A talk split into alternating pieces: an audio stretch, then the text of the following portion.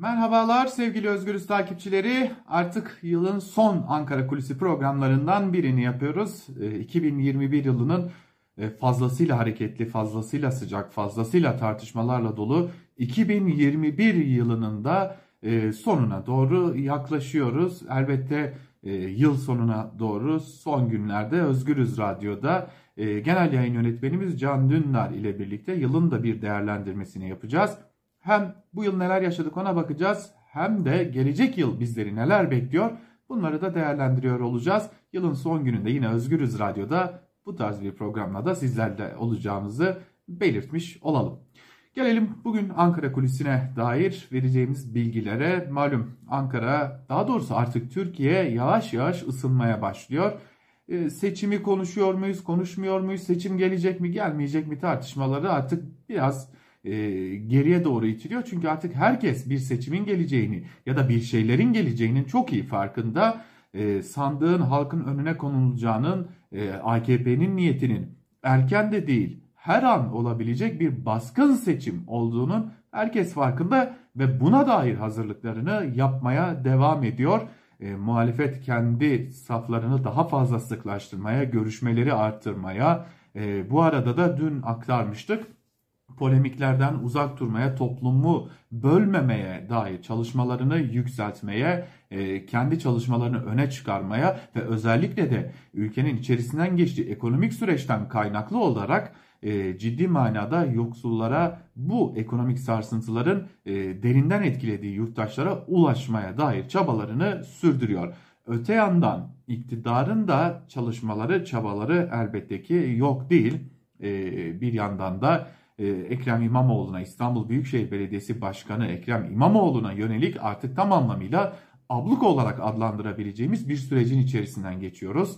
Ee, İstanbul Büyükşehir Belediyesi'ne acaba kayın mı atanacak sorularının dahi sorulduğu CHP'li Büyükşehir Belediye Başkanları başta olmak üzere muhalefetteki belediyelerin e, tam anlamıyla çıkarak kendileri adına bizi çalıştırmıyorlar. Baskı altında hissediyoruz çalışmalarımızın önüne e, engeller çıkarıyorlar dediği günlerden geçiyoruz. E bir diğer yandan zaten e, meclisin 3. büyük partisi olan Halkların Demokratik Partisi'nin belediyelerinin neredeyse tamamına kayyım atanmış durumda. Bir yandan da HDP'ye yönelik bir kapatma davası yürürken diğer yandan da bir Kobani davası yürütülmeye devam ediliyor. Bunun paralelinde malum Deniz Poyraz HDP İzmir il binasında e, Onur Gencer tarafından katledilen Deniz Poyraz'ın da mahkemesi görülecek. Fakat dikkat çekicidir ki 7-24 neredeyse polisler tarafından yani güvenlik görevlileri tarafından gözetim altında tutulan HDP binalarından birine İstanbul'da yine bir saldırı gerçekleşti. HDP binasına e, üye olmak istiyorum diye giren ve HDP'lerin çay ikram ettiği kişi daha sonra cebinden çıkardığı silah ve bıçakla HDP'lilere saldırmaya çalıştı. Edinilen bilgilere göre eğer silah tutukluk yapmamış olsaydı belki de yepyeni bir katliamla karşı karşıya kalmış olacaktık. Ee, öte yandan işte bahsettik e, HDP'ye yönelik kapatma davası, Kobani e, davası ve buna ek olarak şimdi e, CHP'ye yönelmeye başlayan oklar CHP'li belediye başkanlarının bizi çalıştırmıyorlar demesi İmamoğlu'na yönelik ablukalar derken çok ciddi bir süreçten geçtiğimiz artık aşikar. Ee, Ankara'da kime sorarsanız sorun muhalefet ya da iktidar fark etmez. Herkes şunun çok iyi farkında. İktidar bir şey hazırlık yapıyor. Ve iktidarın hazırlık yaptığı şeyin iki noktada e, anlamlandırıldığını düşünüyor muhalefet. Bunlardan ilki evet iktidar bir baskın seçime hazırlanıyor. Ekonomideki görece iyileştirilmiş ya da e, görünen haliyle iyileştirilmiş durum ardı ardına gelen e, iyileştirmeler özellikle asgari ücret memur zamları, e, emeklere yönelik e, yapılanlar, e, kredi pompalanması, piyasaya sıcak para sürülmesi, e, Hatırlayalım e, önceki gün e, Nebati, e, Hazine ve Maliye Bakanı Nureddin Nebati ağzından kaçırdı. çift haneli büyüme rakamlarından bahsetti. %12'yi de ağzından kaçırdı.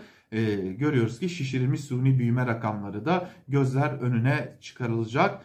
Enflasyonda bakalım TÜİK neler yapacak? Bir düşüş sağlanacak ve bunun nihayetinde de bizleri öyle görünüyor ki muhalefetin de fikri ve buna dair de hazırlıkları o ki bizi 2022'de baskın bir seçim bekliyor.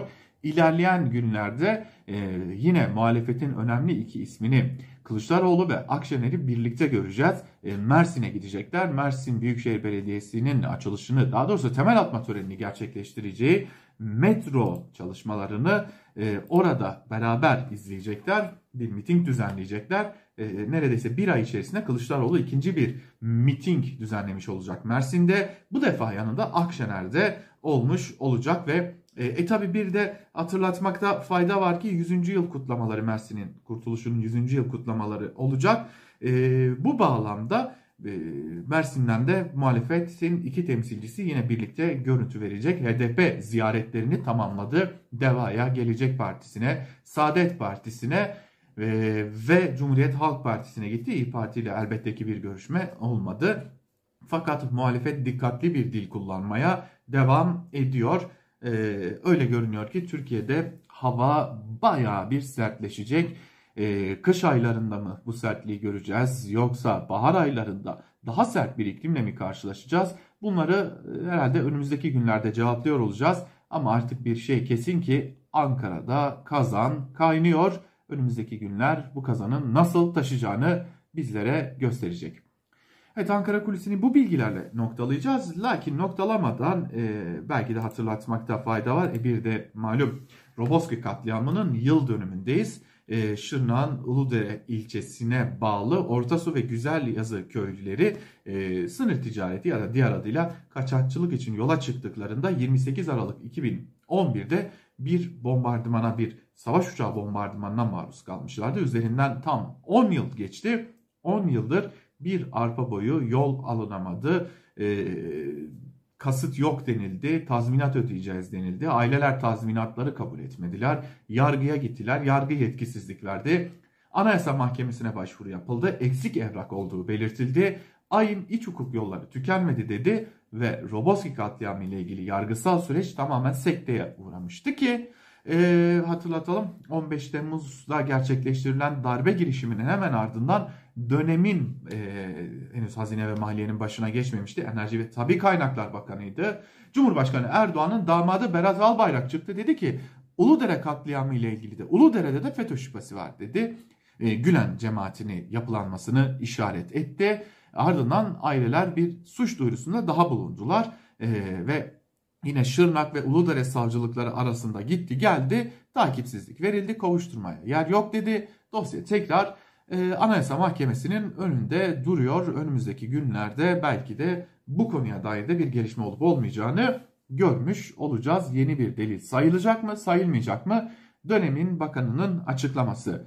İşte dikkat çekicidir ki bir yanda bunu da hatırlatmakta fayda var. Hem Roboski katliamının yıl dönümü hem e, Halkların Demokratik Partisi e, partilere yönelik, e, muhalefet partilerine yönelik bir ziyaret turu gerçekleştiriyorken tam da CHP lideri Kemal Kılıçdaroğlu ile neredeyse görüşme devam ederken İstanbul'daki saldırıyı da eklemekte fayda var.